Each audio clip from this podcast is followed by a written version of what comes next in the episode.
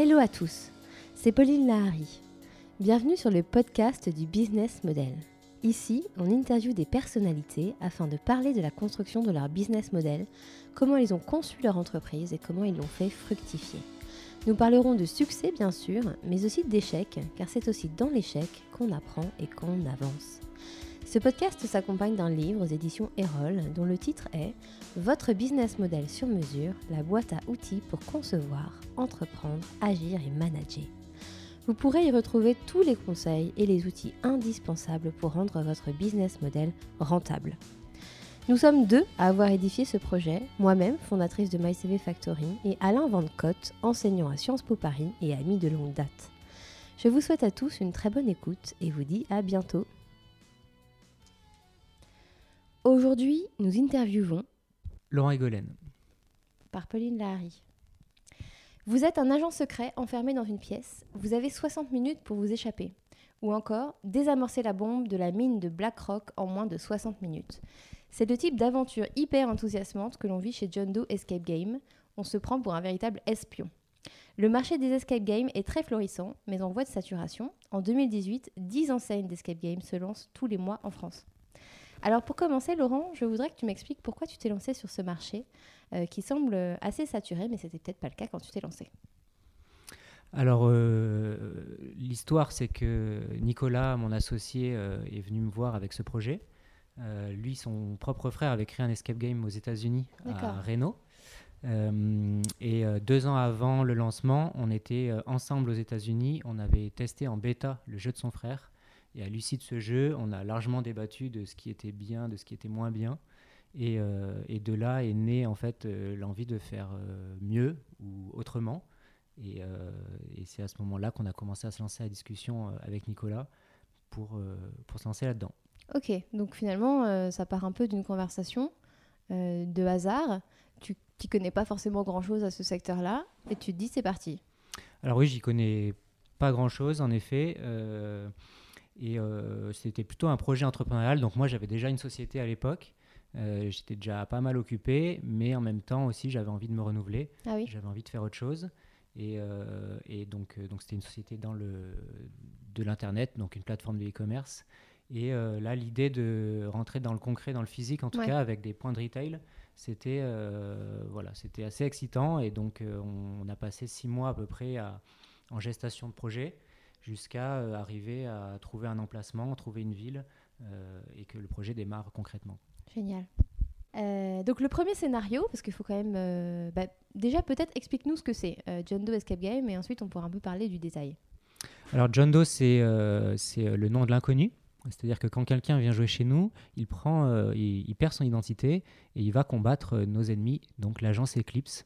Euh, comme l'agence Eclipse a infiltré tous nos réseaux, ils connaissent euh, le nom de nos agents. C'est pour ça mhm. qu'on cherche des gens anonymes, justement, pour les combattre. D'accord. Euh, donc tout ça, ça, ça part d'un scénario que vous écrivez à l'avance. le premier scénario, c'est toi qui le fais? Alors le premier scénario, c'est nous qui le faisons, donc la mine de Blackrock et la prison de Blue Castle. On le fait euh, tous les trois, donc avec euh, Nicolas, Guillaume et moi. Mhm. Euh, donc des longues nuits dans les salles vides à réfléchir de ce qu'on pouvait imaginer à l'intérieur. Génial. Et alors, est-ce que tu visualisais exactement ce que tu voulais sur la première ville que vous avez ouverte Comment ça s'est fait cette première ouverture de boutique? Je ne sais pas si on parle de boutique, mais... Alors oui, on parle de boutique ou d'établissement.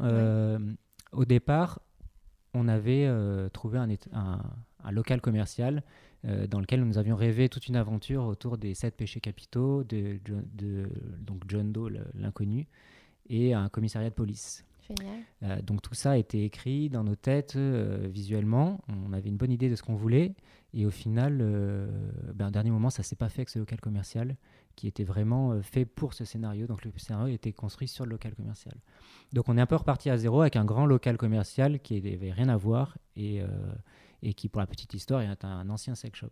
Je dis ça parce qu'après, je reviendrai, ça, ça, a du sens sur la suite. Ah d'accord, génial.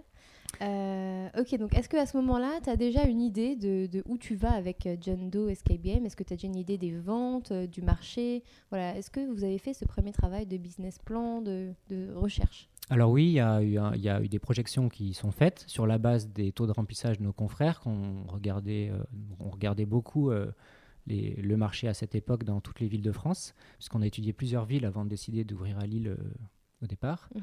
Et on a fait pas mal de projections sur ben, différentes, différentes hypothèses. Donc c'est ça qui nous a permis d'avoir une idée des, des volumes de vente qu'on ferait. Et donc par exemple, pourquoi Lille et pas une autre ville? Alors, on a étudié beaucoup de villes. Lille, ce qui nous intéressait, c'est déjà que c'était pas loin de Paris et qu'on était trois associés parisiens. Donc, c'était quand même, en termes de logistique, c'était plus simple. Euh, aussi, il y a beaucoup de sièges d'entreprise à Lille et nous, on a vraiment un créneau entreprise. Euh, si on développe le produit plus tard, je dirais pourquoi. Euh, on a vraiment un créneau d'entreprise et c'est ce qui nous intéressait. Il y a beaucoup de, voilà, de sièges avec des grands noms. Et pourquoi pas Paris du coup?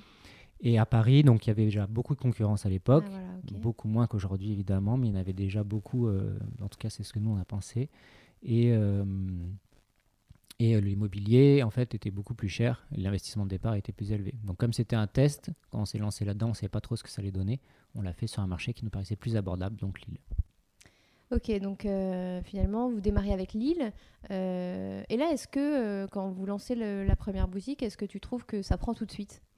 Alors oui, ça prend tout de suite beaucoup plus que ce qu'on imaginait. on, ouvre euh, donc tous les trois euh, et on se retrouve à faire, euh, à travailler 18 heures par jour, à peu près 7 jours sur 7, parce qu'on n'avait pas de staff, on n'avait pas du tout anticipé et on, on ouvre en pleine période des fêtes de Noël. Donc là, évidemment, sur, les, sur les deux semaines de Noël, on était tout le temps plein. Super. Et, et ce qu'on pensait être un peu la, la fin de la période un peu difficile des, mois de travaux, parce qu'on a passé six mois de travaux où on dormait euh, sur place à Lille, dans le local commercial. Euh, en fait, c'était que le, début, euh, puisqu'on s'est retrouvé à, faire beaucoup, beaucoup d'heures au départ. D'accord. et donc, si on se remet un peu dans le contexte, là, on est en quelle année et vous êtes combien d'associés? Alors, le projet, des, on, on, commence à en parler début 2015. On signe les statuts à peu près en juillet 2015 et on ouvre en décembre 2015. D'accord. Euh, donc euh, tous les trois, euh, Guillaume, Nicolas et moi-même.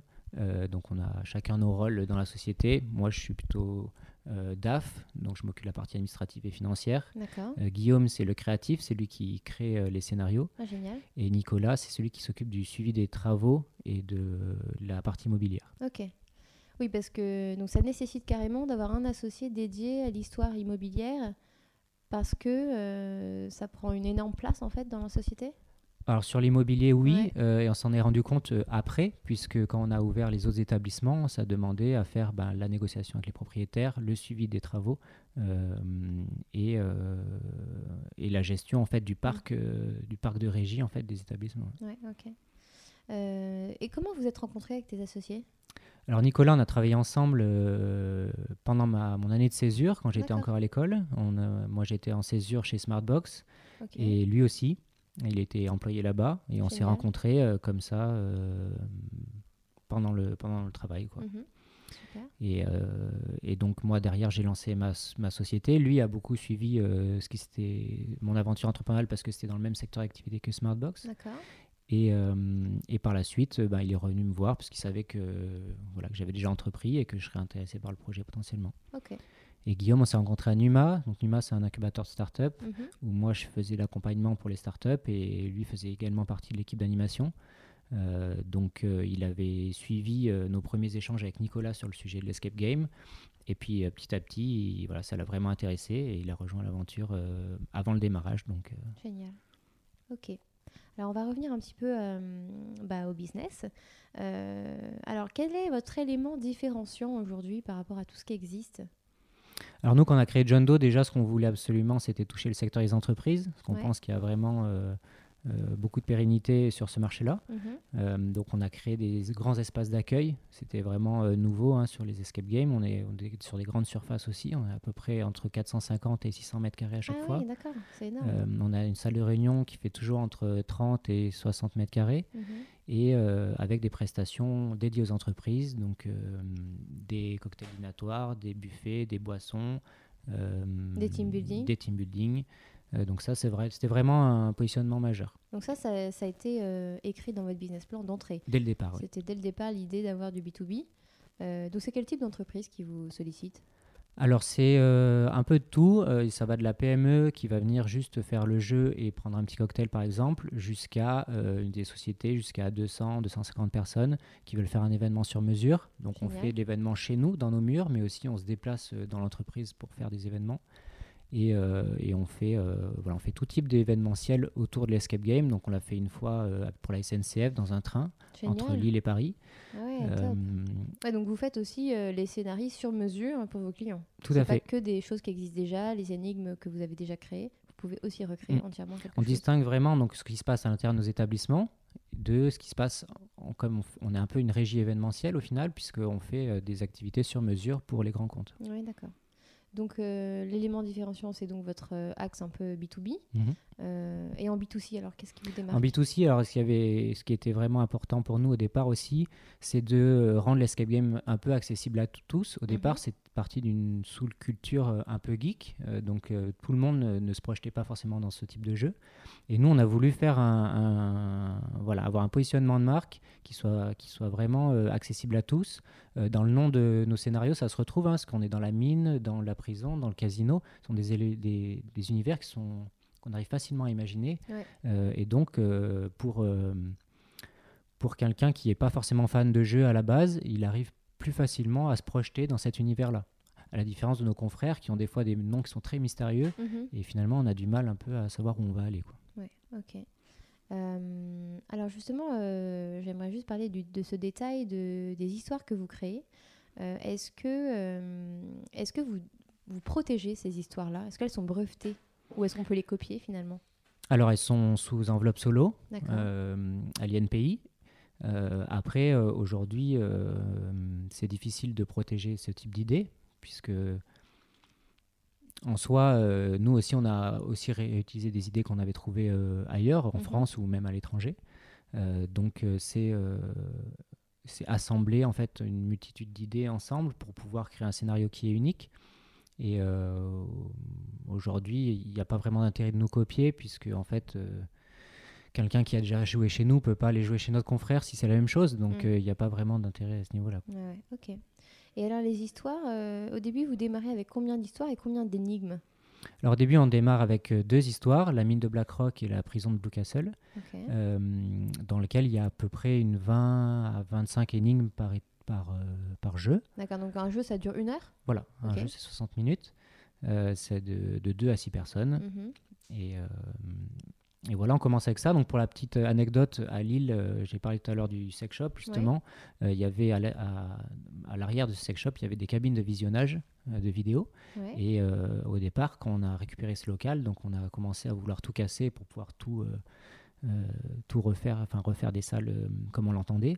Et en fait, on s'est retrouvé un peu dans cet univers avec un, un couloir central et plusieurs cabines euh, Ouais. de visionnage.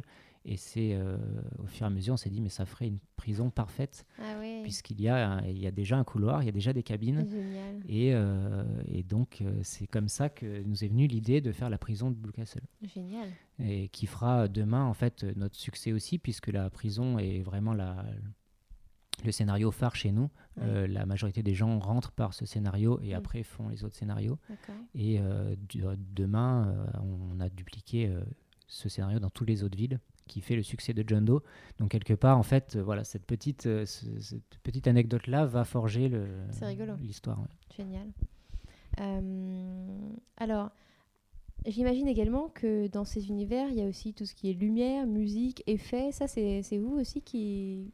Oui, c'est nous. Euh, c'est euh, c'est nous, c'est beaucoup Guillaume euh, qui, Ouais. est, euh, qui est le spécialiste là-dedans. Euh, donc il y a en effet il y a des effets de fumée, de lumière, de de- d'explosion, de, voilà. A- Ouais. Euh, alors, on a parlé un peu de B2B, B2C. Du coup, quelle est la part du chiffre d'affaires entre les deux? Alors le, on- un client sur deux euh, vient en ent- dans le cadre de l'entreprise. D'accord.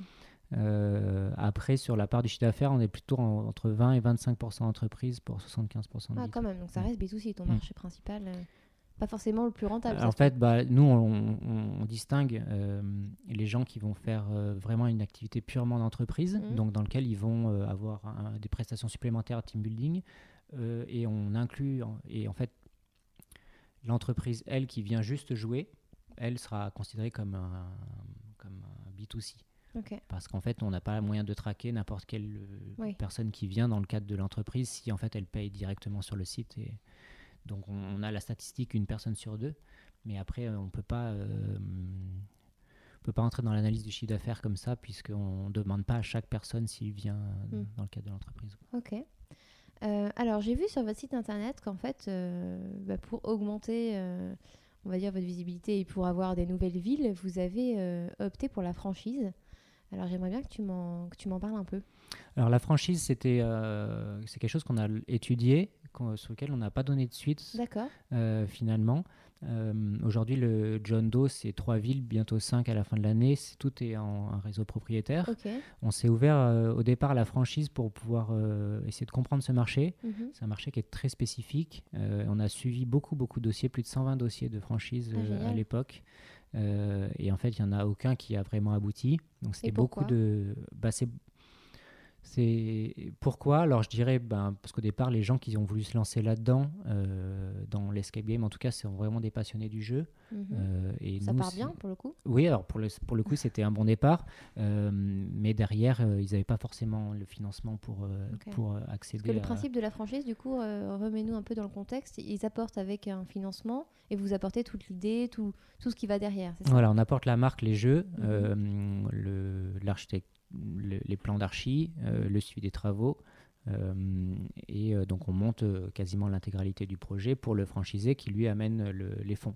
Ok. Et derrière, chaque année, ils vous reversent une part du CA. Voilà, un pourcentage du chiffre d'affaires qui est reversé. Euh, et en fait, on s'est rendu compte que c'était autant, quasiment autant d'efforts de le faire pour nous-mêmes que de le faire pour quelqu'un.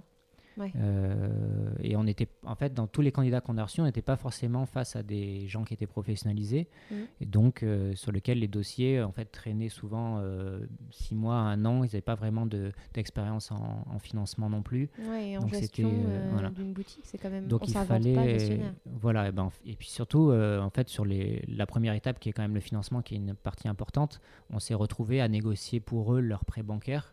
Donc, ouais, euh, Finalement, en fait, tu faisais tout le boulot. quoi. voilà, donc, donc on s'est rendu compte que c'était beaucoup de travail pour au final euh, peu de retour sur investissement. Puis on aussi, on était très confiant dans notre produit Mm. et on s'est dit euh, finalement, on n'a qu'à le faire pour nous Mm. euh, plutôt que donner la valeur à quelqu'un d'autre. Bien sûr. Et du coup, ben, vous l'avez fait pour vous et vous avez embauché. Comment vous avez fait pour grossir si vite? Alors oui, au départ, on s'est vite retrouvé submergé, donc on a été obligé de recruter une équipe euh, qui a pris la suite. Génial. Donc on a, trou- on a eu la chance de trouver quelqu'un d'exceptionnel, euh, Benjamin Barbier, qui est euh, le- notre responsable réseau aujourd'hui, mais qui était directeur de l'établissement de Lille à l'époque, euh, qui a repris les rênes en fait euh, de l'établissement et a monté l'équipe là-bas. Donc il y a à peu près une douzaine de personnes maintenant qui travaillent Ah oui. Que à Lille qu'à Lille. Ah ouais, génial. Et donc nous, ça nous a permis en, en mars 2016 d'ouvrir les bureaux ici à Paris pour euh, se dire, euh, bah voilà, pour se poser les questions de la suite. Euh, et donc on a ouvert ce bureau, on a recruté deux personnes au siège pour nous aider et on a lancé dans la foulée l'ouverture de l'établissement de Nantes qui ouvrira fin 2016. D'accord. Génial. Donc ça fait Lille, ça fait Nantes. Et, Et ça après, fait Bordeaux, Ouais, Bordeaux. Bordeaux. qui a ouvert il y a un an maintenant, donc Génial. fin 2017, euh, euh, voilà, qui est le dernier, euh, la dernière évolution de John Doe, parce qu'à chaque ouverture, eh ben, il y, a des- il y a des nouveautés dans les jeux, il y a Mhm. des nouveautés dans le concept, euh, l'espace d'accueil, l'immersion. euh, donc voilà, à chaque, chaque fois, il y a des, des- des nouveautés. Et est-ce que euh, chaque région a ses propres scénarios? Alors non, à chaque fois, on duplique des scénarios. Euh, faire un scénario, ça prend à peu près un an Ah, quand même et entre 100 et 200 000 euros. Ah ouais, Euh, j'aurais jamais dit. En tout cas les nôtres. Euh, Ouais. Chacun après fait avec son, son budget. Ça, de, donc, euh, ça nous permet en fait d'investir euh, beaucoup plus dans la création euh, parce que derrière on rentabilise ces scénarios sur plusieurs établissements. Bien sûr, ok. Donc, Mais quand tu dis ça prend un an, ça veut dire la rédaction, puis les travaux, puis tout ce qui va derrière. en voilà, fait, entre le, moment où on se dit il faut faire une nouvelle salle et le moment où on reçoit le premier client. D'accord. Et chaque, chaque John Doe dans chaque région a la même configuration, c'est exactement la même enseigne. Oui. Alors, le même nombre de salles, etc. alors il y a 6 salles euh, à Lille et 7 et 7 à Nantes et Bordeaux. C'est plus grand dans les autres villes. Oui. Et, euh, et sinon, c'est les mêmes scénarios. D'accord. Et Paris, du coup Est-ce qu'il y a Paris dans, dans votre projet? Alors Paris est dans le projet. Ça fait à peu près un an qu'on est en négociation sur un local qui est très spécifique, euh, qui est une pépite. Euh, c'est c'est le cas de tous nos autres locaux. On a pris beaucoup de temps pour les négocier, pour les trouver. Quand on va dans une ville, c'est pas forcément qu'on veut une ville, c'est qu'on a la, une super belle opportunité. Ouais, Donc en fait, on est en ville, on est en veille permanente sur toutes les villes majeures de France. d'accord. Et quand il y a une belle opportunité, on y va. Euh, et donc Parce là, que on pour a. toi, c'est ça, le- selon toi, euh, quand même, un des clés, euh, une des clés de fact- facteur de succès, ça va être l'endroit, l'emplacement, le, la façon dont c'est agencé, le- les, les murs de départ? Alors les murs de départ, pas forcément, parce que généralement on casse tout et on, et on reconstruit. Euh, mais l'emplacement, euh, c'est un élément majeur. Et surtout euh, le prix au mètre carré, qui est vraiment l'élément central, c'est la moelle épinière de notre business. Mm. Il faut optimiser le prix au mètre carré, puisque nous on vend de l'espace et du temps. Donc il faut que à la base, l'espace et le temps soient le moins cher possible. pouvoir- D'accord. Et vous avez envisagé euh, d'acheter les murs? Enfin, à chaque fois, vous achetez ou vous louez en fait? Alors on loue à chaque fois. Ah, voilà. On envisage d'acheter euh, pour, la, pour les prochains établissements. Euh, pour l'instant, l'opportunité ne s'est pas trouvée. Mais si on pouvait racheter les établissements dans lesquels on, on était, on le ferait. oui. d'accord. Ça, c'est pas mal. Alors, euh, toute cette, euh, tous ces investissements m'amènent à, pa- à parler de, de chiffres et, et comment vous financez tout ça en fait aujourd'hui. Comment euh, bon, déjà la première boutique, comment tu l'as financée et puis après toutes les autres? Alors la première boutique, on l'a financée euh, à moitié en fonds propres et à moitié en prêt bancaire. C'était des tout petits montants à l'époque. Donc c'est combien? Vous avez mis combien? On a mis au départ euh, 20 000 euros chacun, donc 60 000, et on a Ouais. emprunté 70. D'accord. Donc on était voilà, sur un petit financement et en fait très rapidement on a réinvesti tout ce qu'on a gagné pour continuer à faire, euh, à- pour faire plus de salles dans le sein du même établissement. Dans le premier établissement on a ouvert avec deux salles, aujourd'hui en a six, donc Mhm. en fait c'est le fruit qu'on a réinvesti au fur et à mesure. D'accord. Et après, pour nous donner un ordre d'idée, les autres boutiques, euh, combien Après les autres c'est à peu près 500 000 euros à chaque fois. D'accord, ouais, quand même. Mm. Ouais. Ok. Et derrière, en combien de temps tu rentabilises un investissement comme ça? On compte trois ans, Ouais, ok. trois ans euh, même si euh, bah, C'est assez court, hein, 3 ans. Trois ans, c'est très court. Mm. euh, c'est très court pour du retail. Ouais. Euh, si on compare ça à un, à un restaurant ou à Ouais. une boutique euh, de vêtements, c'est très court. Euh, et euh, même si on rembourse de toute façon nos prêts sur, euh, sur 7 ans, euh, les périodes d'amortissement sont différentes. Donc euh, Mm. il y a certaines les jeux, on amortit sur 3 ans et l'agencement euh, sur 7 ans. Génial. Et alors, euh, est-ce que tu as fait rentrer des investisseurs? Voilà, comment vous avez, euh, bon, à part la première où c'était les banques, en effet, comment se déroulent les investissements euh, futurs? Alors on, a toujours, on est toujours passé par de la dette bancaire. On a eu la chance d'avoir rencontré le CIC tout au départ de notre aventure et, et ils ont cru au projet dès le début. Génial. Donc ils, ont, ils nous ont suivis sur les ouvertures euh, par la suite et ils continuent à nous suivre. Donc, euh, Donc pas d'investisseurs. Donc, pas euh, d'investisseurs. Euh, non, aucun capitaux externes. Ok, pas de levée de fonds non plus. Ah bah c'est super. Donc presque de l'autocroissance. Enfin, je considère pas forcément, euh, enfin de l'auto- l'autofinancement, je considère pas forcément la banque comme un comme un investisseur. Non, en l'occurrence, c'est vraiment de la dette bancaire. Donc, ouais. euh, donc ouais, en autocroissance. Génial. Euh, donc aujourd'hui vous êtes trois actionnaires, trois Mhm. associés, trois actionnaires. Combien de d'embauches? Au total, Ouais. euh, aujourd'hui, on doit être entre 40 et 45 personnes. Ok. Euh, J'ai pas le compte exact parce Ouais. qu'en fait, il y a une grosse partie de nos salariés qui sont des maîtres du jeu, en, Mm. qui sont des CDI temps partiel. Euh, et donc, il y a un peu de turnover parce que ce sont des étudiants qui font ça en dehors de leurs études. Génial. Euh, quels sont vos projets du moment? Alors, euh, en ce moment, on, on a un, un projet assez sympa. Euh, on va faire un escape game dans un train une nouvelle fois entre Paris et Barcelone. Génial. Euh, donc ça, c'est notre partenaire historique, la SNCF, avec qui on travaille assez régulièrement. Ouais. On l'a fait très récemment pour Grande Contrôle. Ils recrutent euh, 4500 cadres actuellement. Et nous, on a fait une animation d'escape game pour eux. Ok. Donc ça, c'était vraiment sympa. On a pu rencontrer Guillaume Pépi, le PDG de, de la SNCF. Super. Euh, voilà, puis surtout, on travaille sur deux nouvelles ouvertures, donc à Strasbourg et à Lyon, Ouais, euh, pour lesquelles euh, les baux sont signés, les travaux vont démarrer euh, et les ouvertures seront pour la fin d'année. Génial. Et est-ce que vous avez...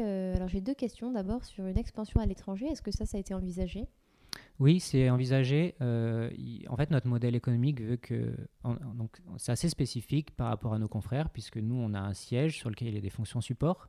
Et après, on a des établissements euh, qui sont euh, voilà, éclatés dans plusieurs villes en France. Ça nous permet de faire des, beaucoup d'économies d'échelle, puisqu'on a ici au support des techniciens, mmh. donc des gens qui sont très bons dans leur domaine. On a un commercial qui est dédié vraiment pour prendre toutes les entreprises on a la comptabilité qui est en interne, mhm. on a euh, la recherche et le développement qui est ici, et on a le game design. Donc tout est interne. Donc tout est interne. Et, euh, et euh, par rapport à un confrère qui, lui, serait dans son établissement, qui gérerait l'opérationnel journalier, n'aurait pas forcément la possibilité de, ben, voilà, de, se payer un comptable en interne, de se payer mhm. un game designer, de se payer un technicien. Donc ça, c'est vraiment notre force. Si demain, on doit aller à l'étranger, on veut dupliquer ce modèle-là. Mhm. Donc ça veut dire créer un centre euh, support. Je prends l'Espagne par exemple, ben voilà, faire un centre support à Madrid où on va avoir 3-4 personnes au support et après la volonté d'ouvrir 5, 6, 7 établissements dans un seul pays. D'accord, et ça c'est fait partie de votre scope ou pas, Ça fait partie des voies de développement, oui. Ok. Euh, et ma deuxième question, c'est quelles sont les idées de diversification de produits dans ce secteur? Alors, il en a. Nous, on en fait beaucoup avec l'événementiel. c'est vraiment quelque chose qui euh, se développe euh, énormément chez nous. Et après, donc nous, ce qu'on observe chez nos confrères, c'est euh, de la réalité virtuelle. Ah oui, donc il y en a beaucoup qui ont pris ce virage-là, qui ont transformé les salles de jeu en salles de réalité virtuelle. Mhm. déjà parce que l'investissement est très faible par rapport à la création d'un scénario. nous, on l'a pas fait parce que c'est c'est pas c'est pas dans notre ADN. Euh, on adore la réalité virtuelle, on en fait beaucoup chez nos confrères et on trouve que c'est vraiment un produit qui est génial. Maintenant, nous, on a c'est pas pour ça qu'on a créé John Doe. On a créé John Doe pour que les gens viennent vivre des émotions sur du réel. Une vraie expérience. Une vraie expérience et c'est comme ça que l'escape game a démarré. Hein. À la base, c'était un jeu sur téléphone ou sur ordinateur mhm. et les gens ont voulu le transposer dans la vraie vie pour euh, ben, voilà revivre des émotions qui étaient différentes et sortir un peu de des jeux vidéo. Donc c'est pas pour le enfin nous mm. on pense que c'est pas pour le remettre dans le jeu vidéo ce qui a fait le, le succès de l'escape game, c'est justement cette sortie là du mm, digital. Bien sûr, ok. Et euh, est-ce que vous avez des enfants qui viennent euh, passer un anniversaire ou des choses comme ça? Oui, c'est nous on est on est content lorsqu'on voit les enfants jouer avec leurs grands-parents. Ah C'est-à-dire qu'on a fait notre job d'élargir au maximum euh, le la population qui vient chez nous et c'est le cas c'est le cas et on, on, est très content de ça oui. donc vous avez aussi des scénarios qui qui peuvent s'adapter à des enfants. Alors des enfants à partir de 12 ans, euh, nous on le conseille à partir de 12 ans. Pour les enfants en dessous de 12 ans, euh, il faut qu'ils soient avec leurs parents parce mhm. qu'ils ne sont pas forcément assez éveillés.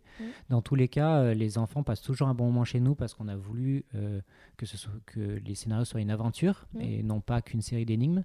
Donc même si on, la personne passe à côté de tous les mécanismes d'énigmes, euh, globalement, elle va quand même vivre des émotions puisqu'il va y avoir des rebondissements, il va y avoir des événements qui vont se passer à l'intérieur. Donc, euh, c'est plus une aventure que vraiment une série d'énigmes. Alors, par salle, c'est de 2 à 6 personnes. Et donc, on multiplie par le nombre de salles à chaque fois. Donc, 42 euh, pour Nantes et Bordeaux et 36 pour Lille. Super. Alors, j'aimerais qu'on parle un peu de communication. comment tu te fais connaître aujourd'hui? Alors principalement euh, via Facebook. Euh, la viralité de Facebook, en fait, on a, on a des supports vidéo qu'on travaille beaucoup euh, et c'est sur, ces supports vidéo qu'on fait de la viralité. Mhm. Donc voilà, ce sont des courtes vidéos de 15-20 secondes mis, dans, mis en scène, ce qui permet en fait de, voilà, de créer beaucoup de, donc beaucoup de Facebook. Beaucoup de Facebook, c'est une, partie principe, une partie importante de notre budget com. Et après. Donc vous faites de la pub Facebook aussi. Oui. Facebook Ads et après euh, Google AdWords qui est aussi. D'accord, donc pas mal de pubs. pas forcément référencement organique, etc. Alors le référencement organique est majeur évidemment puisque sur le mot clé Escape Game plus le nom de la ville, il faut absolument être sur la première page. C'est ce qui nous permet d'exister. Mais euh, au-delà de ça, euh, on fait quand même beaucoup de volume via mm. Facebook. Et euh, est-ce que vous avez pensé à des influenceurs qui seraient venus tester votre, votre concept et, en reparler derrière sur leur Instagram, par exemple? Alors oui, on a, on a quelques-uns qui sont venus, des gens du, de l'e-sport, mm. donc SkyArt notamment. Je sais pas, les gens ne connaissent pas forcément ceux qui font pas de jeux vidéo, mm-hmm. mais ce sont des gens qui sont très suivis par, des, bah, par notre cible. Donc, euh, on le fait euh, le plus souvent possible. Ok. Et est-ce que vous faites des mailings, euh, des choses comme ça? Est-ce que ça, ça fonctionne? Qu'est-ce qui marche le mieux finalement? Euh, ce qui marche, le, ce qui apporte le plus de volume d'affaires sont les c'est AdWords. D'accord. Euh, ça c'est le premier levier d'acquisition.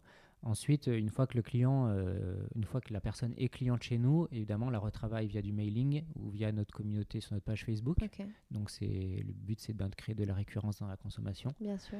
Donc euh, voilà, on utilise les leviers de remarketing, les leviers d'emailing. Ouais. Euh, Et quel est votre budget pub AdWords par exemple par mois? Euh, ça représente après 10%, 10% du chiffre d'affaires. Ouais, quand même. hein. Mm. Ah ouais, ok. Aujourd'hui, votre site internet, est-ce qu'il génère du chiffre d'affaires ou finalement c'est aussi beaucoup de prospection téléphonique? Alors c'est majoritairement notre site internet. On, on reste un, Un e-commerce. Un, e-commerce, parce qu'on appelle ça un, un brick and click. Mhm. Donc euh, l'idée c'est que les gens, 98% des gens passent par notre site internet, prépayent euh, avant de venir chez nous. Et est-ce que quand ils viennent chez vous, vous récupérez les dates de naissance de tout le monde pour que lors d'anniversaire, vous envoyez le bon mail qui va bien pour le bon cadeau? Alors, pas la date de naissance, Ouais. euh, en tout cas pas encore, pas que je sache. On récupère les emails de tous les participants, en Ouais. effet, euh, pour, euh, ben, voilà, pour leur envoyer des- une ra- un rappel de réservation, euh, notamment pour pas qu'ils arrivent en retard ou ce genre Ouais. de choses. Parce qu'en plus, une fois que quelqu'un, il y a- toujours un chef de projet pour réserver cette salle-là, une fois que cette personne, elle réserve pour les 20 personnes qui vont venir, toi, ça te fait 20 potentiels clients futurs aussi. Il y a une- un côté très viral à, à ton business. Tout à fait. C'est pour ça que c'est hyper important d'avoir euh, le contact de chacun, Mm. euh, ce qui n'est pas toujours le cas, puisque lorsqu'on vient avec un groupe, on ne va pas forcément donner son mail. Bien sûr. Il faut créer une incentive suffisante pour que tout le monde renseigne, le- pour que l'acheteur renseigne l'email de ses des coparticipants. Et là, c'est quoi Euh, l'incentive, du coup Alors nous, bah, en fait, on- dès la réservation, l'aventure commence. En gros, euh, on leur envoie tous un mail pour les préparer déjà euh, avant leur venue. Donc, c'est quoi pour les préparer euh, Alors, bah, il y a un petit jeu qui commence Ah, dès la réservation. Donc, c'est via un, un bot Facebook. Donc, il y a un personnage à qui il faut aller parler sur Facebook. Et ensuite, ce personnage commence à vous donner une série d'énigmes qui vous permettra en fait de vous familiariser avec le, premier, avec le scénario dans lequel vous allez évoluer. Ok. Donc, tout démarre avant même d'arriver. Tout à fait. C'est pas mal. C'est bien pensé, en tout cas.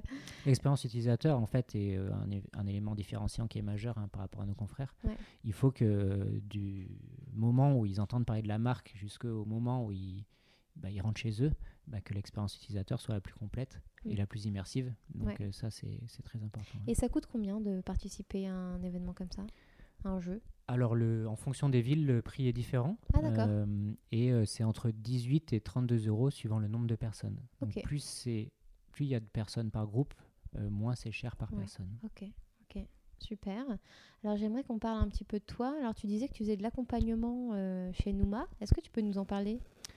Alors oui, en fait, donc moi j'ai créé ma première société en sortant de mes études. D'accord, c'est ID Sport, hein, c'est ça? C'était c'est ça, oui. Ouais. Euh, je l'avais créé, euh, donc en fait, quand j'ai fini mes études, euh, j'avais un peu le, le, le syndrome de l'école de commerce, c'est-à-dire que j'avais pas l'impression d'avoir accompli grand-chose. Ouais. Et c'était vrai puisque je sortais de mes études. Mhm. Et, et donc, je, je me voyais pas vraiment crédible sur le marché du travail. Donc, ce que j'ai fait, c'est que je suis rentré chez mes parents dans ma chambre d'enfant et j'ai appris, j'ai appris à, à coder. Donc, ça paraît bête, mais en fait, c'était une compétence qui était clairement identifiable pour moi. Et une fois que je savais coder, ben, je pouvais vendre euh, cette compétence-là. Mhm. Et donc pour moi, c'était important euh, d'avoir le sentiment d'avoir une valeur. euh, donc D'accord. voilà. Donc j'ai appris à coder. Et puis à la suite de ça, j'ai créé un, deux, trois sites et j'ai trouvé ça vraiment sympa. Et il y a notamment deux sites que j'ai créés qui ont vraiment bien fonctionné, qui ont Ouais. été le début de l'aventure entrepreneuriale. Donc c'était quoi? ID Sport Donc et- c'était ID Sport et un autre site de jours fériés. D'accord. Ça, j'en reviendrai un peu plus tard, c'est une petite anecdote sympa. Euh, donc ID Sport est une, est une plateforme de réservation de sport extrême en ligne. Euh, j'ai créé ce projet euh, et j'ai accompagné pendant 5 ans. Ah oui, Euh, donc ça a quand même euh, duré euh, assez ça a longtemps. duré un petit moment et donc euh, ben, j'ai beaucoup appris via ce projet et, euh, et puis ça m'a permis de prendre aussi mon indépendance.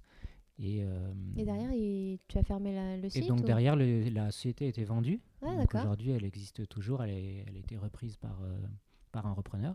Ok. Et, euh, et donc, euh, sur la. Sur la voilà, au bout de 3-4 ans où j'étais quand même assez isolé sur ce projet-là, euh, c'est là que j'ai commencé à aller à, à Numa pour faire de l'accompagnement de jeunes pousses en fait. De- c'était, donc c'était un programme qui était très early stage Ouais. où on avait des, vraiment des problématiques euh, entre guillemets basiques de structuration. Ouais. Et donc c'est des choses auxquelles j'avais déjà, euh, Tu avais déjà un peu d'expérience dessus. Voilà. Et donc, c'est pour ça que j'ai commencé à accompagner voilà, quelques projets comme ça qui me tenaient à cœur. Et c'est comme ça que j'ai rencontré aussi Guillaume. Ah ouais, super. Une chose en entraîne une autre. Mm. Super, donc tu adores euh, accompagner les startups. Est-ce que tu continues de faire ça ou tu n'as plus le temps? Alors j'ai plus beaucoup de temps, je le fais dès que j'ai l'opportunité. Donc j'ai quelques projets que je suis encore euh, à droite à gauche, mais euh, j'aimerais le faire plus. Mais c'est vrai que c'est difficile de, et de trouver des projets qui nous intéressent et d'avoir le temps de s'en occuper. alors c'est quoi ta journée type? Alors ma journée type, euh, généralement j'arrive le matin, euh, en dehors du, café et du petit déjeuner, euh, je, mets à jour les KPI. Donc c'est mmh. moi, j'ai le rôle de directeur financier et administratif, donc j'ai toujours un œil sur tous les KPI. Donc, on a, des, multitudes de KPI avec un dashboard mmh. et mon rôle c'est de mettre à jour le dashboard pour bah, voir comment s'est passé la veille, quelle est la rétrospective de la semaine, du mois ou du trimestre. D'accord. Donc tous les jours, tu regardes les comptes, euh, les ventes du jour, de la veille, de toutes les régions. Les, avis clients, les, euh, les, taux de remplissage de la journée, euh, les, les heures payées et dépensées. D'accord. vraiment, voilà, on a une multitude de ratios et on fait en sorte que, de tenir nos ratios en permanence, ce qui permet d'avoir un œil vraiment très opérationnel au mm. final, puisque bah, nous, on n'est on, on pas dans les établissements, donc on n'a pas, on voit pas la vie, euh, comme, on voit pas comment ça se passe sur place. Mm-hmm. Donc c'est important d'avoir mis des chiffres clés en place et de les suivre très régulièrement pour être toujours alerte en fait. Euh, et du coup, vous avez un outil qui vous permet d'avoir cette visibilité sur toutes les agences? Alors on a une multitude d'outils euh, qui nous permettent de le faire. et on compile tout dans un dashboard. D'accord.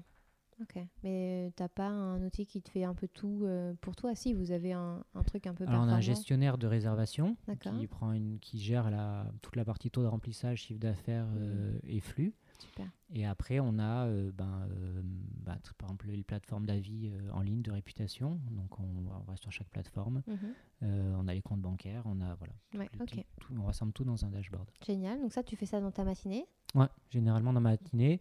Et ensuite, c'est c'est assez rythmé par le rythme des ouvertures. Donc, quand on n'a pas d'ouverture, le rythme est plus faible, on a, on a moins de volume de travail. Mmh. Euh, et après, euh, dès qu'il y a une ouverture, là, par contre, bah, il y a voilà, des, beaucoup, beaucoup, de fichiers de commandes à, monter et à mmh. passer. Il y a la préparation de la phase de travaux, donc les aménagements, la, relation avec tous les intervenants. En mmh. fait, qui vont une phase de travaux, ça dure à peu près 5 mois. Et il faut arriver à caler en fait chaque intervenant. Euh, donc ça va être le plaquiste, l'électricien, le hmm. décorateur. Le... Là, on est dans le concret. Là. Voilà. et donc là, en effet, euh, c'est vraiment organiser en fait l'intervention de chacun. Ouais, ok. Euh, et, l'après-midi, tu fais un peu de... Bon, euh, quand vous n'êtes pas en période d'ouverture, euh, mhm. est-ce que tu reprends par exemple un peu les manettes de la prospection Alors moi, je, m'occupe de la partie aussi web marketing. Donc toute la partie Facebook Ads, ah AdWords, c'est moi qui m'en occupe. Donc je fais aussi, bah, quand je fais les KPI, bah, je vois les dépenses aussi de la veille, mm. les, taux, les taux de performance. Donc je réajuste au fur et à mesure si je pense qu'on dépense trop sur certains mots-clés par exemple, ou si on a de, l'optimisation à faire sur certaines vidéos, et ben, je le fais à ce moment-là. Ah, super. Euh, et qui t'a appris à faire tout ça, le web marketing euh, T'as appris lors de ta première expérience? Tout à fait. J'ai appris euh, quand on est un site e-commerce, eh ben on vit, on vit de statistiques et, il faut s'en imprégner. Mm. Et donc c'est un peu ça aussi que j'ai apporté dans, dans, ce projet-là, c'est avoir vraiment une, une, analytique très poussée pour être en permanence optimiser le coût versus les revenus. Génial. Alors, euh, est-ce que tu as des petites astuces pour organiser ton temps? Est-ce que tu arrives à avoir une vie pro, une vie perso bien séparée? Alors oui, hein, maintenant on arrive vraiment à faire la part des choses. On fait des, des horaires classiques, entre guillemets, mhm. et on impose, euh, on impose en tout cas euh, ici à Paris 35 heures. on fait en sorte que tous nos collaborateurs ne fassent pas plus, mhm. sauf s'il y en a vraiment une période de rush. dans ce cas-là, tout le monde est... Et sur le pont? Tout le monde est sollicité. Euh, après, euh, en termes d'organisation, euh, j'ai bah, un gestionnaire de tâches, évidemment, comme, comme tout le monde dans l'entreprise. Mhm. Tout le monde a son gestionnaire de tâches. Tu utilises quoi, par exemple? J'utilise Asana. D'accord. On a tous Asana ici mhm. et tout le monde, tout le monde l'utilise ou doit l'utiliser. Ok, ok, super. Est-ce que tu as des conseils à donner à des entrepreneurs qui aimeraient se lancer? Alors, euh, des conseils, euh, là, c'est assez large comme question. Oui, dans un peu euh, de tout. Ça peut être très, très concret. Ça peut être sur l'ambition d'un entrepreneur. voilà, c'est vraiment toi, toi, ce qui te tient à cœur dans, dans l'entrepreneuriat Moi, ce que j'ai appris, en tout cas de mon expérience, c'est qu'il euh, il y a beaucoup de ressources qui sont accessibles et en fait, on ne s'en rend pas forcément compte. Donc, quand on Mhm. se lance au début, on est plein de questions et plein de peurs surtout. Euh, je pense que c'est le premier frein de l'entrepreneuriat, c'est la peur. Mhm. Et, euh, et en fait, il y a beaucoup de barrières qu'on peut faire tomber euh, en étant un peu curieux et en s'entourant bah, de bonnes personnes. Ouais. Et donc ça, c'est vraiment la première étape, faire tomber les barrières de la peur. Et une fois qu'on a fait tomber ça, ben, du coup, la montagne est beaucoup plus difficile, beaucoup plus facile à gravir. Tu parles d'entourage. Est-ce que toi, tu te fais accompagner par des, des mentors, des choses comme ça? Alors, on faisait partie du programme euh, du réseau Entreprendre. Ouais. Donc, on a rencontré beaucoup de personnes qui nous ont aidés. Euh, et aujourd'hui, on, bah, on continue à les solliciter quand on en a besoin. Ok. Et tu trouves ça important de s'entourer des bonnes personnes? Ils Oui. donnent une longueur d'avance Oui, oui, c'est- majeur et, et aussi je le vois quand on accompagne euh, d'autres projets. Euh, Mhm. Du coup, euh, c'est vrai qu'il y a des, des fois des déclics qui permettent de gagner euh, des fois six mois, un an Ouais, sur des choses qui sont que de l'expérience. Donc, il ne faut pas hésiter à solliciter les gens autour de soi qui entreprennent déjà. Ouais. As-tu une routine sportive? Oui. Euh, fais-tu? Je fais de la piscine. Donc, j'ai piscine une fois par semaine, Ouais. j'ai cours de gym une fois par semaine et j'ai running une fois par semaine. Génial, donc trois fois. Trois fois et j'alterne à chaque fois euh, le, le sport. Super. Tu fais des marathons, des choses comme ça? Semi-marathon pour Ah, l'instant. euh, marathon, on verra peut-être. euh. Je dois dire que c'est euh, quand même. Enfin, on interview euh, de nombreuses personnes ces dernières semaines et je dois dire que la course à pied fait un 100% euh, jusqu'ici. Tout le monde fait des semi-marathons. Je vais finir par m'y mettre parce que moi, je ne cours pas du tout.